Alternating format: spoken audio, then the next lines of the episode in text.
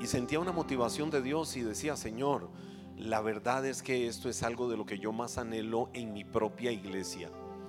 Eh, que cada uno de nosotros, ahora que estamos iniciando un nuevo año, digamos, bueno, ¿para dónde voy en este año?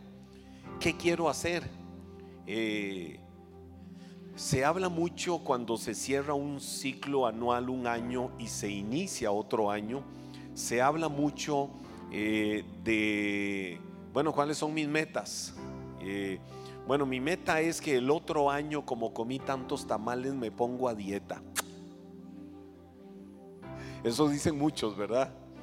Eh, y empezó enero y no, esta cuesta está dura eh, lo empiezo en febrero y cuando se dieron cuenta se les fue todo el año. Y esa es como una de las expresiones más típicas. Pero la verdad es que hay tanto en la vida eh, que nosotros debemos de proyectar para no quedarnos en el mismo lugar. Se nos fue el año, prácticamente se fue el 2022 y ya no hay vuelta de hoja, ya no hay retroceso, ya no hay me voy a devolver para corregir o rectificar lo que hice mal. Ya no puedo hacerlo.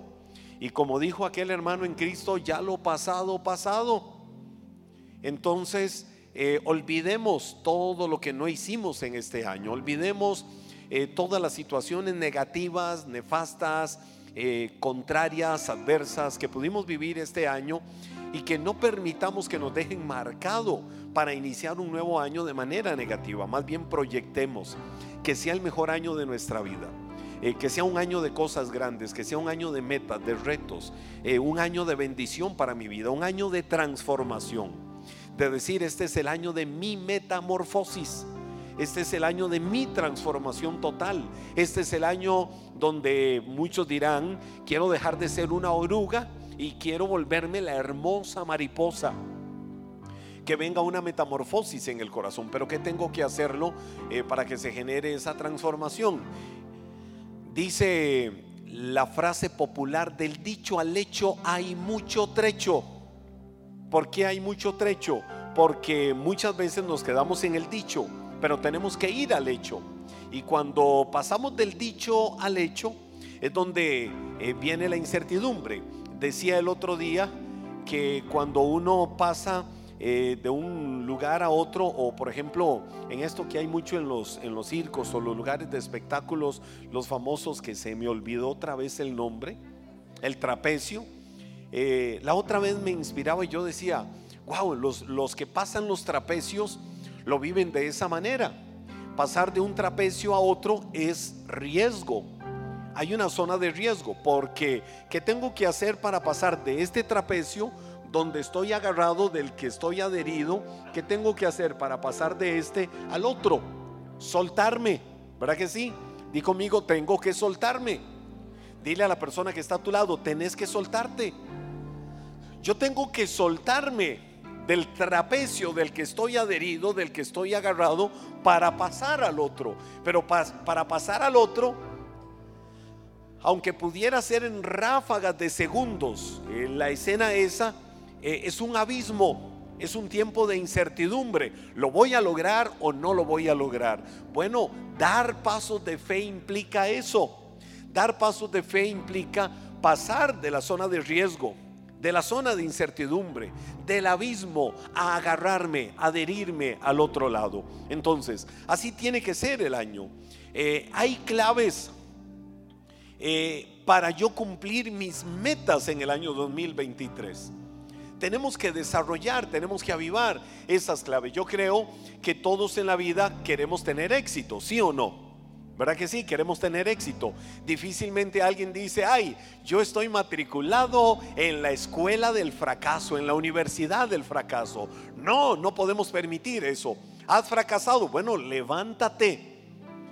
No te quedes ahí en el fracaso chineando, consintiendo aquellas cosas en las que has fracasado. El éxito o el fracaso, el éxito o el fracaso que alguien tenga en la vida es el resultado de la determinación. Es un resultado, éxito o fracaso, es solo un resultado de la determinación para alcanzar o no un objetivo. Bueno, ¿cuáles son mis objetivos? Número uno, quiero decirte, visualiza. De conmigo voy a visualizar. Cuando hablamos de visualizar es de tener una visión para dónde yo voy en la vida. Tengo que tener metas en la vida. Pero para tener metas en la vida, ¿cómo lo hago? La Biblia dice, y voy a ir a la palabra, en el libro de Hebreos, pero quiero leerlo en la versión Reina Valera antigua, que me gusta como dice la Reina Valera antigua, Hebreos capítulo 11, verso 1, que dice, es pues la fe la sustancia de las cosas que se esperan, la demostración de las cosas que no se ven. Pero mire cómo lo traduce la Reina Valera antigua. Es pues la fe la sustancia. La sustancia. Nos gusta a veces tomar sustancia. A veces estamos débiles. A veces nos sentimos mal físicamente. Qué rico una sustancia. Qué rico una sopita de pollo. Qué rico una sopita de gallina. Qué rico eh, la sustancia de la carne. Eh, en fin, porque sabemos que aquello nos va a alimentar. Sabemos que aquello nos va a fortalecer. Sabemos que aquello puede que nos ayude a levantar el ánimo físico frente a algo.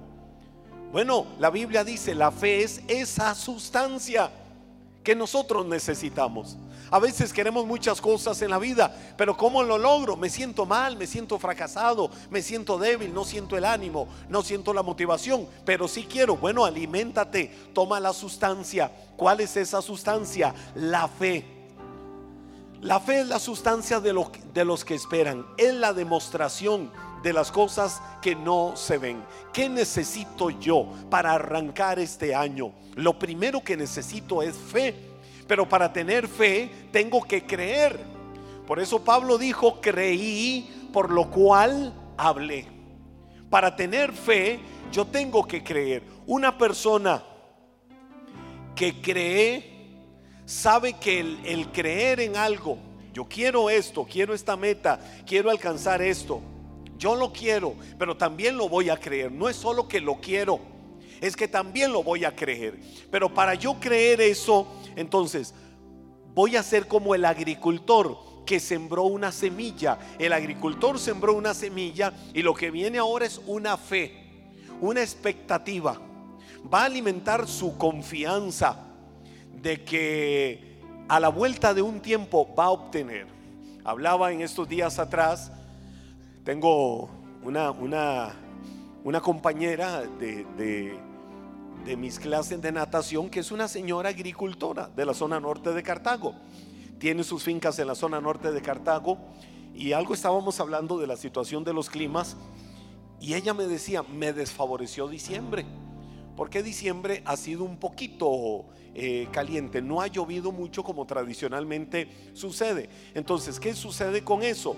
Que la semilla que sembramos, ya nosotros tenemos la expectativa de que el mes de diciembre eh, las lluvias van a empezar a alimentar las raíces. Y entonces aquello crece hasta que cuando llegue la, la época seca, ya ha crecido un poco, entonces ya tiene la fuerza para seguir. Pero como las lluvias no nos favorecieron en la zona norte en estos tiempos, ¿qué pasa? Que las plantitas que crecieron como resultado de esa semilla se quedan pequeñas. Y al quedarse pequeñas, los frutos son más pequeños. Y al ser más pequeños los frutos, no son tan apetecidos en el mercado. Las grandes distribuidoras dicen queremos los productos grandes. Entonces, ¿qué sucede? Me decía ella, hay que bajar los precios. Y es ahí donde vienen las pérdidas para nosotros. Pero me explicaba esto de los ciclos, considerando ellos los climas que les favorezcan y cuándo puede haber un clima que no les favorezca para sembrarlo mejor. Los agricultores tienen esa expectativa. Ahora nosotros, yo quiero decirte, tenemos una expectativa. El año 2023 va a traer el mejor clima espiritual para tu vida, para que empieces a sembrar las mejores semillas que tienes que sembrar en tu corazón, para que vengan los tiempos de las mejores cosechas. Entonces, cuando siembro, yo tengo la expectativa de ver los resultados. ¿Cómo lo hago? Voy a regarlo con fe. Si yo riego, la semilla de mi confianza sobre aquello que quiero alcanzar, sobre aquello que quiero tener, eh, el, regarlo con fe, el alimentarlo con fe, me va a hacer creer. El, el creer me va a impulsar. No, yo creo que lo puedo lograr. Yo creo que si arranqué esta carrera, yo creo que voy a llegar a la meta. No me voy a quedar a mitad de camino. Que me va a costar en el camino, que puede que en algún momento venga alguna situación contraria, en algún momento vino algo que no sabía que pudiera venirse, pero eso no me va a detener. ¿Por qué? Porque yo voy a llegar a una meta. Yo tengo que creer que si empiezo algo no es para eh, para dejarlo a mitad de camino. A esto yo le he llamado toda mi vida el síndrome de Taré. Taré era el papá de Abraham. Y el Señor le dijo a Taré, sal de la tierra de Ur de los Caldeos y vete a la tierra de Canaán. Cuando Taré llegó a la tierra de Arán, dijo, aquí me quedo. Pero Dios no lo mandó a la tierra de Arán, Dios lo mandó a la tierra de Canaán. Se quedó a mitad de camino, no avanzó. Ese es el síndrome Taré. Yo le llamo así el síndrome Taré. Empiezo algo y no lo termino. Empiezo algo y la indisciplina. Empiezo algo y la falta de fe o la falta de confianza o el creer más en aquello hace que yo me quede a mitad de camino. Que no sea lo que te suceda en tu vida. Si quieres algo para este nuevo año, cree en eso. El creer va a hacer que me enamore de eso.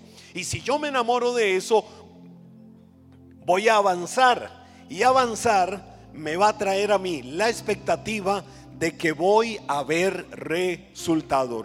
Creer en algo, creer en que lo que yo quiero lo voy a alcanzar, me da emoción, me da confianza, me da expectativa. Me hace ver, me hace pensar de que hoy hay dificultades, pero esto no va a detener el avanzar hacia mi meta.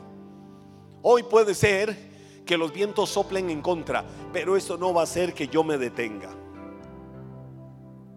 Entonces, tienes que tener metas en las que creas. Esas metas tienen que ser también específicas. Mira lo que dice la Biblia. Mateo capítulo 7, verso 7. Sigue pidiendo. Ay, hay alguien de fe en esta noche, en este lugar aquí. ¿Habrá alguien de fe? Alguien de fe conmigo. Toma esta palabra mientras la leemos. Dice la Biblia, sigue pidiendo, sigue pidiendo, sigue pidiendo. Ese sigue pidiendo, ¿qué es lo que está diciendo la palabra? ¿Qué es lo que está diciendo Jesús ahí? Sigue perseverando, no te rindas, no te detengas. Sigue pidiendo y recibirá lo que pides. Pero es que yo le pedí a Dios y Dios no me respondió. Pues sigue pidiendo, sigue creyendo. No es en el tiempo tuyo. Hay un tiempo perfecto de Dios. Y en el tiempo perfecto de Dios vendrá la cosecha. En el tiempo perfecto de Dios vendrá el resultado de aquello que estás pidiendo. La Biblia dice, sigue pidiendo y recibirás lo que pides. Sigue buscando, buscar es trabajar, buscar es moverme, buscar es actuar y encontrarás. No esperes que te llegue la bendición a donde estás parado, a donde estás detenido. No, hay que ir en busca de las bendiciones. Dilo conmigo, yo voy a ir detrás de las bendiciones.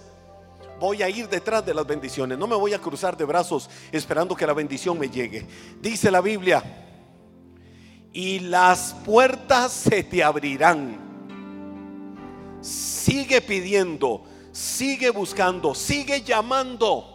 Me brinqué eso. Sigue llamando y la puerta se te abrirá. Si yo toco a una puerta, ¿cuál es mi expectativa cuando estás tocando a una puerta?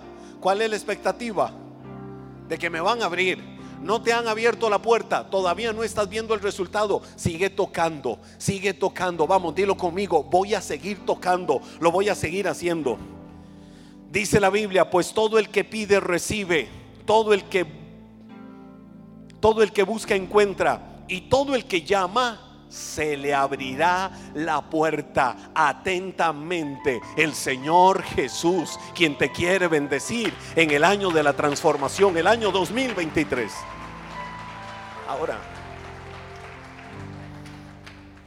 entonces, ¿quieres levantar una empresa? Ay, sí, yo quisiera levantar una empresa. Bueno, ¿de qué tipo? ¿Cómo la quiero levantar? ¿Qué es la empresa que quiero levantar? ¿Qué tengo que hacer para ponerla a caminar? ¿Qué tengo que hacer para empezar a gestar ese sueño? Quiero casarme en el 2023. Bueno, yo sé de alguna gente que dice, sí, ya, yo lo voy a hacer. En algunos ya la rana va a echar pelos en el 2023. Quiero casarme. La pregunta es, ¿con quién? ¿Con quién? Alguien dice, yo quiero tener mi casa propia. Bueno, ¿cómo la quieres? Así es. quiero tener mi casa propia.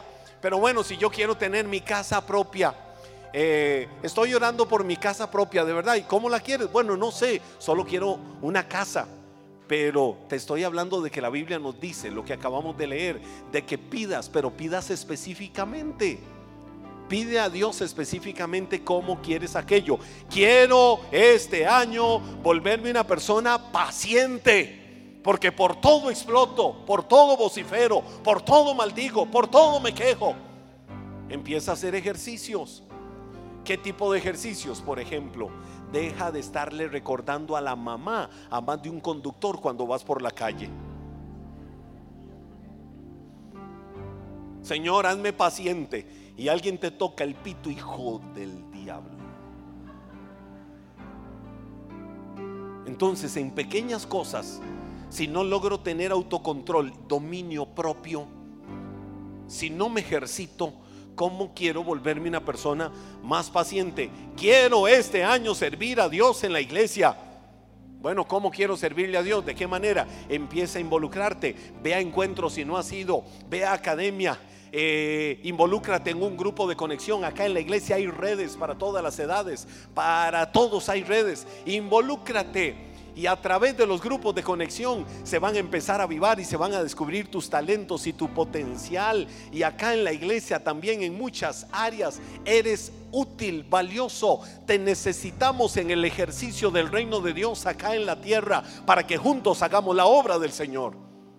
Esta no es la iglesia del pastor Henry. Esta iglesia es del Señor Jesús y por su gracia nosotros nos ha puesto en este lugar pero todos somos importantes y valiosos en el reino de Dios. La Biblia dice en Santiago 4:2, ¿sabe qué dice? No tienen lo que desean porque no se lo piden a Dios. ¿Qué dice Santiago 4:2? No tienen lo que desean porque no se lo piden a Dios. Entonces sal de este lugar con un reto y un desafío. De aquí salgo pidiéndole a Dios todo lo que quiero alcanzar en el año 2023. Ese va a ser mi primer paso. ¿Qué quiero para mi vida? qué quiero para mis proyectos, qué quiero en mis sueños, qué quiero para mis metas. De aquí salgo pidiéndoselo a Dios. La Biblia dice, no reciben porque no se lo piden a Dios. Y establece esas metas, esos propósitos en una línea de tiempo. Bueno, ¿en cuánto tiempo quiero alcanzar esto? No me voy a quedar toda la vida eh, pensando en que lo voy a, a, lograr, lo voy a alcanzar. No, ¿cuáles son mis metas? ¿Cuáles son los retos? ¿Cuáles son los desafíos? que quiero tener para mi vida. Tengo que establecerlo en una línea de tiempo, si no, aquello se me va a volver una fantasía. Una vida de éxito, ¿sabes qué es? La suma de años de éxito. Años de éxito, ¿sabes qué es? La suma de meses de éxito. Meses de éxito es la suma de semanas de éxito. Semanas de éxito es la suma de días de éxito. Días de éxito es la suma de horas y con las horas los minutos y con los minutos los segundos en los que trabajo incesantemente, perseverantemente, sin claudicar, sin rendirme, por alcanzar aquello que es una expectativa en mi corazón. Y número dos, incorpora Primero tengo que visualizar, visualizar mis metas. Y número dos, voy a incorporar. ¿Qué voy a incorporar? Nuevas actitudes. Actitudes que me lleven a cambiar mi manera de pensar para que cambie mi manera de vivir. Es decir, tengo que cambiar primero lo interior, mi manera de pensar. Tengo que quitarme esa mentalidad de pobrecitico. Tengo que quitarme esa mentalidad de otros lo hacen pero yo no puedo. Si yo tengo un Dios grande, tengo que pensar en cosas grandes. Porque el Dios que tengo es el alto, el sublime, el omnipotente, el todopoderoso. Y si tengo un Dios de esa dimensión tan grande y tan poderoso, ese Dios me puede llevar sin límites a subir, a escalar, a lograr cosas grandes en la vida. Porque la bendición de Dios está sobre sus hijos y yo fui creado, lavado, limpiado por la sangre del Cordero de Dios para que vaya a vivir una vida de éxito mientras estoy acá. Te voy a decir algo y no me lo malinterpreten. ¿Para qué vas a luchar por tu vida eterna? no tienes necesidad. ¿Por qué no tienes necesidad de luchar por tu vida eterna? Porque ya Cristo la ganó por ti, derramando su sangre en la cruz.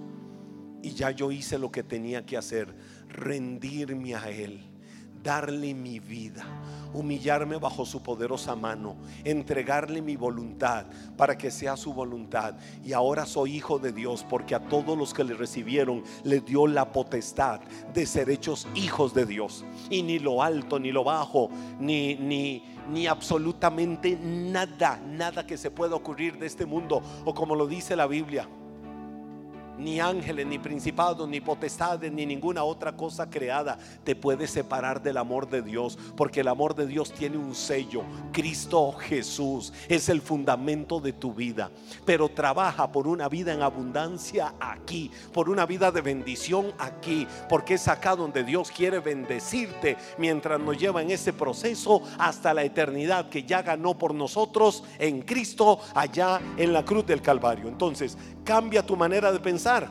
Meditaba y, recordaba ejemplos que hace años yo los tenía en mi corazón.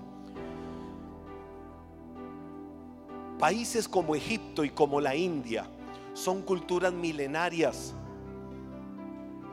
que tienen una riqueza cultural impresionante. Sin embargo, son países del tercer mundo.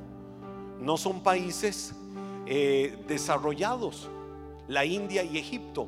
Y son culturas milenarias. Países como Australia, como Nueva Zelanda, tienen unos 160 o 170 años de haber sido establecidos como nación y son países ricos.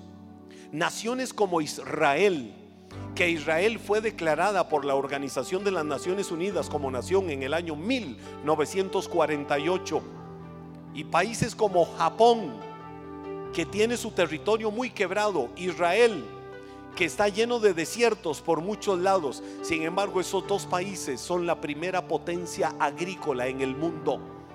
Países no aptos para la agricultura, dos naciones no aptas para la agricultura, son las naciones más desarrolladas del mundo en agricultura. ¿Qué hizo la diferencia? La actitud de esa nación.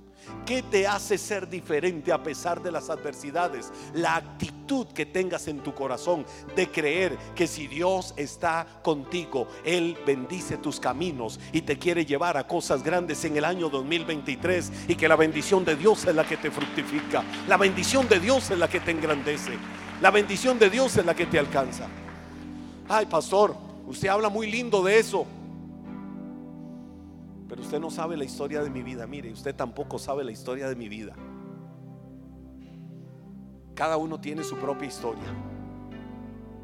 Y cada uno puede decir por la propia historia de su vida, yo no puedo. Pablo tenía su propia historia. Y Pablo enfrentó muchas situaciones y dijo una poderosa verdad, todo lo puedo en Cristo que me fortalece. Había un muchacho que una vez lo vieron sus entrenadores en la escuela jugando baloncesto y decían, no, él no puede estar en el equipo, él es muy malo. Y llegaron y le dijeron, lo sentimos mucho, usted queda fuera del equipo escolar porque usted es muy malo para el baloncesto, no lo queremos acá, literal, historia literal. ¿Sabe cómo se llamaba ese muchacho? Michael Jordan. Eh, Winston Churchill, el gran presidente, el gran hombre que reconocen la Unión de Islas Británicas. Winston Churchill repitió sexto grado porque le costaba demasiado a la escuela. Tuvo una vida muy dura para que hubiera sido un hombre de las calles. Sin embargo, llegó a ser el gran Winston Churchill. Albert Einstein a los cuatro años todavía no lograba hablar, no podía hablar. Le costó mucho aprender a leer. Alexander Graham, en el año 1876, cuando inventó el teléfono, fue donde el presidente Rutherford y le presentó su proyecto y donde el presidente lo vio, dijo interesante, pero esto quién lo va a usar? Esto no sirve para nada. Ludwig van Beethoven a los 46 años quedó sordo y a partir de los 46 años compuso sus mejores sinfonías. Es decir, gente que demuestra que no hay adversidad que pueda detener a alguien que fue creado por las manos maravillosas y hermosas de un Dios en el vientre de una madre bendita. Y tú eres el resultado de la obra de las manos de Dios que te tejió en lo oculto en el vientre de tu madre. Y no solo eso, es que eres hijo de Dios, eres heredero y coheredero juntamente con Cristo. Significa que hay grandes promesas que Dios quiere cumplir en tu vida. Sí, sí, año 2023 será el año de mi transformación, de mi manera de pensar, de mis actitudes de derrota, de mis actitudes de ruina, de mis actitudes de pobrecito, pobrecita yo, para vivir al nivel que Dios me quiere dar. Y termino mencionándote esto. Adereza lo que te acabo de decir con el mejor ingrediente, amor. Di conmigo amor. Di conmigo amor. Y Dios es amor. Dios no tiene amor. Olvídate. El Dios de nuestras vidas no tiene amor. Dile al que está a tu lado, el Dios del que habla el paz no tiene amor. Sin miedo, díselo. ¿Saben por qué? ¿Saben por qué Dios no tiene amor? Porque Dios es amor. Dios no tiene un poco de amor para darnos, no. Dios es en su esencia, atributo maravilloso de Él, amor. Y porque Dios es amor, Dios te quiere bendecir. Entonces el amor siempre va a dar. El amor va a dar y el amor va a dar lo mejor. Tienes que dar lo mejor por lo que quieres hacer en este nuevo año, porque Dios quiere bendecirte. Quiero que esta palabra quede sellada ahí en tu corazón. No te he dicho una palabra profunda ni algo de exégesis, hermenéutica profunda, interpretación bíblica. No, es una palabra de ánimo, de reto, para que empieces el mejor año de tu vida, un año de transformación, creyendo y confiando en el poder vivificador del Señor sobre tu vida, porque su buena voluntad es bendecirte en todo.